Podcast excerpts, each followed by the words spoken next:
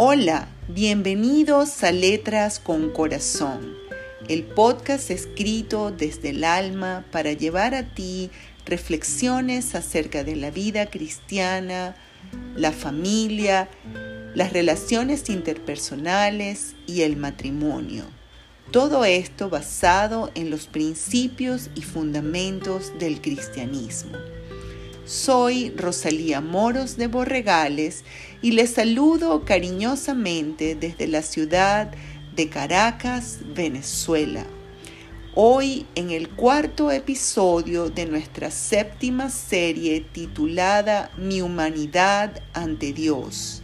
El episodio de hoy lleva por título La práctica de la humildad.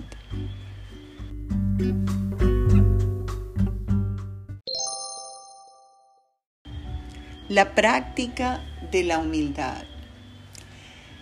Debido a nuestro modelo mental actual, el hablar acerca de la humildad podría llevarnos a pensar en la idea de que esta virtud está relacionada quizás con la vida religiosa, quizás con la idea de ser sumisos o de vivir en una condición determinada por el voto de, pobreza.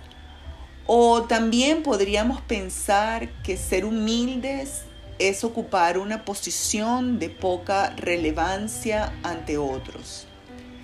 Sin embargo, para sorpresa nuestra, podemos aseverar que unos cuantos líderes del mundo empresarial actual coinciden en que este concepto debe ser concebido despojando de nuestras mentes todos los prejuicios universales que hemos tenido hasta el momento acerca de la humildad, ya que en la era en la que las máquinas irán cada vez más despojando al ser humano de sus posiciones de trabajo, es imprescindible desarrollar en nuestro desempeño la humildad como una habilidad individual que nos permite laborar y expandirnos en el mundo social. Una habilidad que nos capacita para el trabajo en equipo y especialmente a aquellos que se consideran líderes o que se están formando como líderes, la humildad les da la posibilidad de convertirse en seres accesibles, capaces de conectar genuinamente con los otros. La etimología de la palabra humildad nos revela un concepto realmente fascinante. Desde esta perspectiva actual, cuando pensamos en el concepto, en la etimología de dónde proviene la palabra humildad, encontramos que esta palabra proviene del vocablo latino humilitas, palabra formada por el vocablo humus, que significa tierra, y el sufijo itas, que significa o que indica la cualidad del ser. Por lo tanto, humilitas expresa la cualidad del ser en su condición más elemental, en su condición simple y sencilla, tal como lo expresan las sagradas escrituras, ser del polvo de la tierra. De aquí que la palabra ha sido usada para expresar la cualidad de ser simple, de ser sencillo, de ser como la tierra misma. Al mismo tiempo, para expresar la aceptación de las limitaciones propias, la rendición mediante el reconocimiento de un origen sin grandeza, sin colorido que pueda hacernos destacar. En esta nueva perspectiva para el mundo empresarial que estamos llevando hoy a nuestra vida y que gracias a Dios algunos en ese mundo empresarial han descubierto, es una perspectiva realmente muy antigua para la doctrina cristiana. Entendemos que la palabra está formada por ese vocablo humus y humus cuando investigamos el significado de este vocablo, encontramos que humus es la capa más fértil de la tierra. Por lo que el concepto se convierte, como les había dicho antes, en un concepto fascinante, ya que nos expresa que la humildad no solamente se refiere a lo sencillo, a lo simple de la tierra, sino a lo más fructífero de la tierra. Porque es la virtud de la humildad en su práctica cotidiana la que nos conduce de la mano a ser literalmente tierra fértil para cultivar otras virtudes, otros valores y al mismo tiempo tierra fértil en la que otros pueden sembrar semillas y cosechar frutos.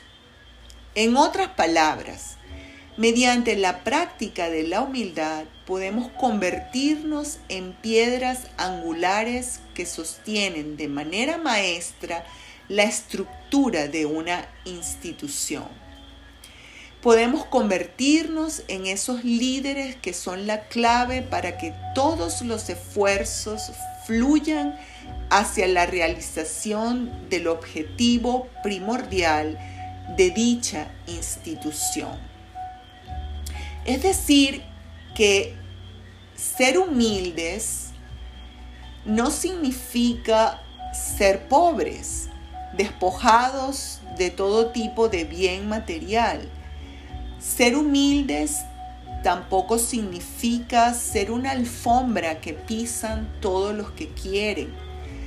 Ser humilde está muy alejado de ser esas personas calladas que no tienen ni voz ni voto, esas personas que eh, se anulan a sí mismas permitiendo que otros actúen sobre ellas de una manera violenta o degradándoles.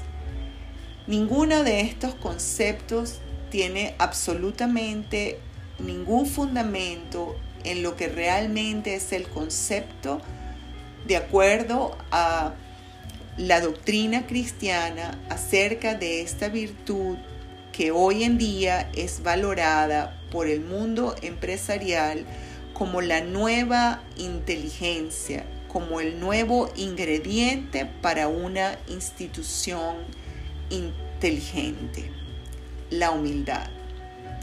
Pero ¿qué significa realmente ser humilde? En primer lugar, para ser humilde se requiere un profundo conocimiento propio al mismo tiempo que un reconocimiento de las limitaciones de nuestro carácter. Es importante ese autoexamen, ese autoanálisis que hacemos diariamente acerca de nosotros mismos, valga la redundancia. Cuando pensamos acerca de nuestros pensamientos, cuando nos damos cuenta, cuando somos conscientes de lo que estamos pensando y podemos tomar las riendas de nuestro pensamiento, estamos conociéndonos a, nosotros mismos. Cuando no dejamos que nuestros pensamientos eh, vayan y gobiernen nuestra mente y se apoderen de ella y galopen como caballos salvajes uno tras otro y no nos permitan tener un orden y un control de nuestra mente.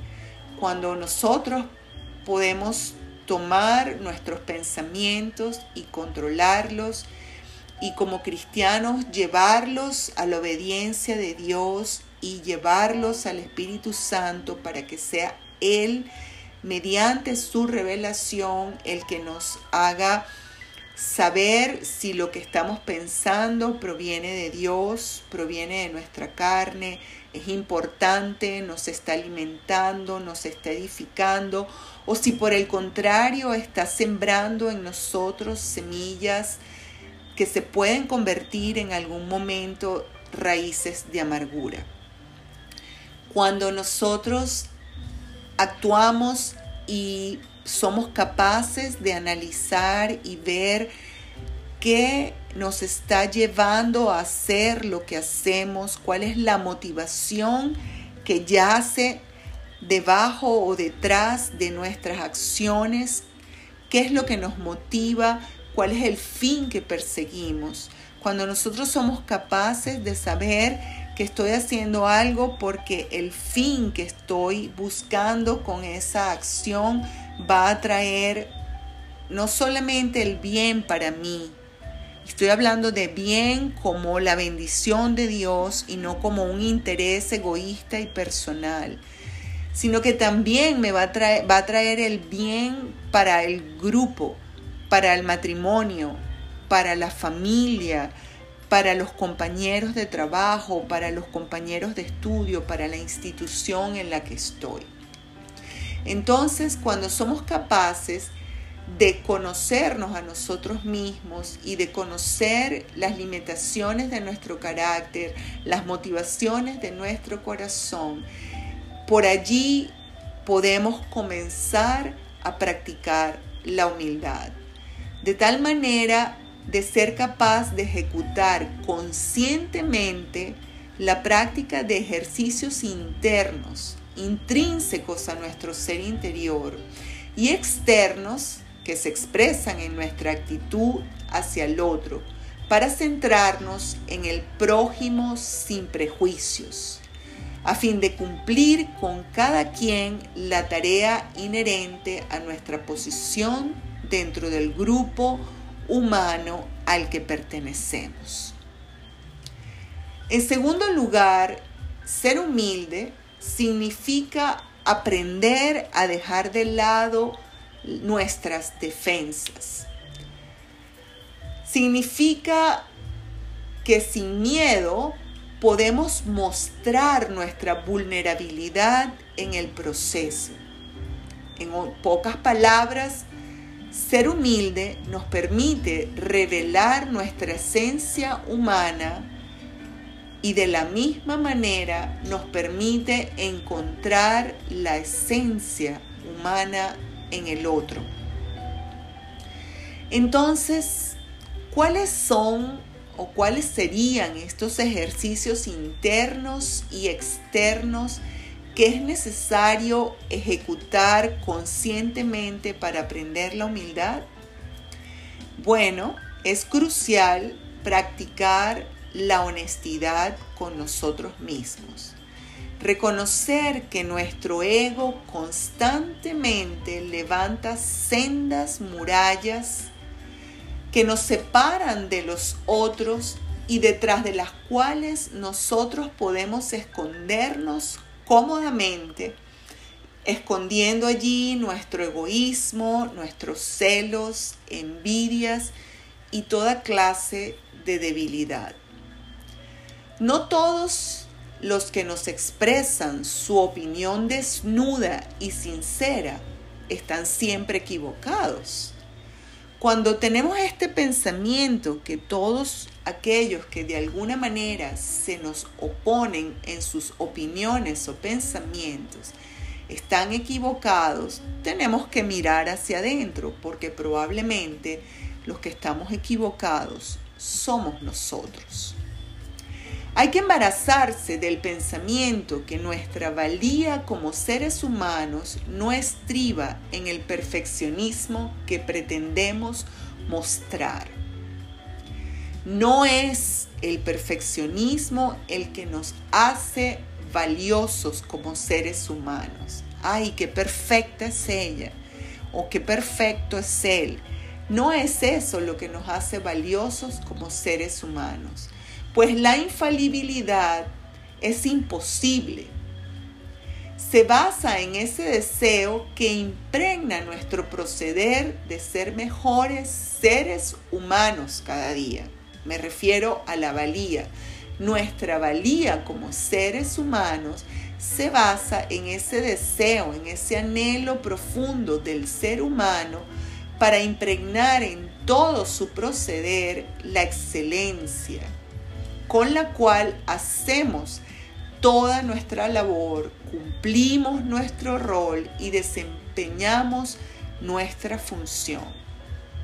Es la excelencia a lo que estamos llamados y no al perfeccionismo. La excelencia es dar lo mejor de ti. El perfeccionismo depende de los ojos que nos juzguen. Cuando tú das lo mejor de ti y estás satisfecho, no importa los ojos que te juzguen, estás en paz contigo mismo y estás en paz con Dios.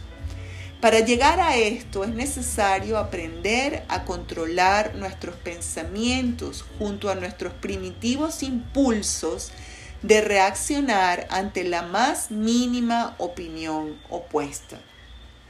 Pues el dominio propio representa una de las montañas más altas de escalar en la vida. No obstante, su conquista nos liberta de la esclavitud del orgullo que nos hace reaccionar aún ante el toque más leve, así como con el pétalo de una rosa. Cuando somos ese tipo de personas que cualquier toque, cualquier palabra opuesta, cualquier crítica, por más suave y dulce que nos las puedan expresar, nos molesta, tenemos que buscar en nuestro corazón porque estamos lejos de ser humildes. En tercer lugar, es trascendental reconocer que nuestros miedos e inseguridades representan un dique que nos impide fluir en la conexión con otros. Además, estos miedos y estas inseguridades nos mantienen aislados del inigualable enriquecimiento humano que deriva de esa conexión. Cuando estamos conectados como, con los otros y estamos conectados humildemente unos con otros, dando lo mejor de nosotros con excelencia, sin tener un concepto superior de nosotros a los demás, entonces en ese momento fluye de una manera maravillosa ese enriquecimiento humano que viene de esa conexión y que hace que brote como flores en primavera la creatividad entre las personas, el amor, el respeto y la admiración. Es como el trabajo de cada dedo tan diferente uno de otro en esa unidad anatómicamente maravillosa llamada mano. Si nosotros somos capaces de observar, nuestra mano, vamos a darnos cuenta que cada dedo es absolutamente diferente del otro, pero que todos son importantes y que juntos, cuando fluyen juntos, cuando atienden a las demandas juntos, entonces pueden llevar a cabo un trabajo maravilloso, porque juntos el potencial se multiplica. Los miedos se van cuando nosotros somos capaces de llamarlos por su nombre, cuando hablamos de ellos en voz alta con los otros, con aquellas personas que nos valoran, cuando mostramos nuestra vulnerabilidad a nuestros seres amados, a nuestros amigos, a las personas que nos aprecian, encontramos el camino para hacernos más fuertes ante las adversidades de la vida, porque una vez que has llamado al miedo por su nombre, ya le has quitado poder sobre ti. En cuarto lugar, en estos ejercicios prácticos para llegar a ser humildes, Debemos recordar que no hay una práctica que traiga más y mejores frutos que el escuchar atentamente. Eso que los psicólogos llaman hoy en día la escucha activa. Sin embargo, es uno de los bienes más desdeñados por la sociedad actual. Todos estamos siempre dispuestos a hablar muy pocos escuchan. Recuerdo en este momento ese versículo que está en el capítulo 1 de la epístola del apóstol Santiago, el versículo 19 que dice, todo hombre sea pronto para oír, lento para hablar y lento para la ira. Al leer esto me parece una fórmula maravillosa, una fórmula sabia para todas las relaciones humanas, relaciones sólidas, profundas y verdaderas. Cuando practicamos en nuestra vida diaria esa escucha activa, entonces aprendemos a callar para escuchar al otro, pero no solo a callar es decir, sin pronunciar palabras, sino a callar nuestra mente, a escuchar con nuestra mente y con todo nuestro ser lo que la otra persona nos está expresando, conectándonos con esa persona a través de una mirada profunda y con los gestos de nuestro cuerpo siendo empáticos en lo que esa persona está hablando. Muchas veces hay personas que están allí calladas y piensan que están siendo buenos oidores. Sin embargo, sus mentes están, como hablábamos un rato atrás, como caballos que galopan en una sabana uno tras otro y sus pensamientos están muy alejados de la persona que está hablando. Entonces la escucha activa no solamente involucra el hecho de escuchar, de estar callados, de no hablar mientras la otra persona habla, de no interrumpir, sino esa escucha que es desde nuestro ser interior, desde nuestra mente, desde nuestro corazón. Todas estas prácticas requieren de esa virtud llamada humildad y al mismo tiempo Todas estas prácticas nos llevan a convertirnos cada día más en personas capaces de ser humildes en su modo de vivir, en su forma de actuar y en su forma de relacionarse con otros. Su ejercicio nos entrena en el dominio de esta virtud su práctica cotidiana con quienes nos rodean nos permite desempeñarnos con la excelencia imposible de marchitar ante ningún insulto, desmán o injusticia contra nosotros. Pues el que es humilde tiene un corazón y una mente hechos de humus. ¿Recuerdan? Humilitas la condición del ser, humus, la capa más fértil de la tierra? Entonces, si de alguna manera alguien quiere desdeñar quién eres, a través de un insulto, un desmán o una injusticia, no te preocupes, pues si eres humilde, tienes un corazón y una mente hechos de humus, la capa más fértil de la tierra. Con el orgullo viene lo oprobio, con la humildad la sabiduría. Proverbios 11:2. La recompensa de la humildad y del temor de Dios son las riquezas, la honra y la vida. Proverbios 22:4. Te invito a practicar la humildad. Que Dios te bendiga.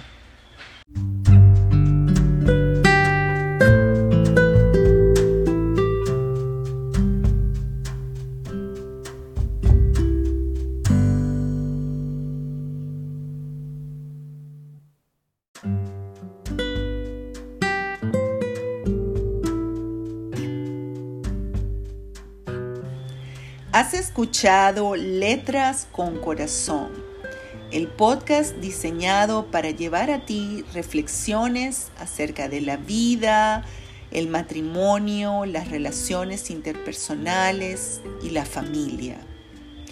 Soy Rosalía Moros de Borregales y te saludo con mucho cariño desde la ciudad de Caracas, Venezuela. Si este podcast ha bendecido tu vida, si te ha gustado y quieres ayudar a otros, te invito a compartirlo a tus seres amados, a tus contactos, a tus amigos y a todas esas personas que piensas que podrían ser ayudados, bendecidos a través de estas reflexiones cristianas. Te invito también a seguirme en las redes sociales en Instagram arroba letras con corazón, en Facebook letras con corazón y te invito a leer mis artículos semanales en el blog Familia conforme al corazón de Dios blogspot.com.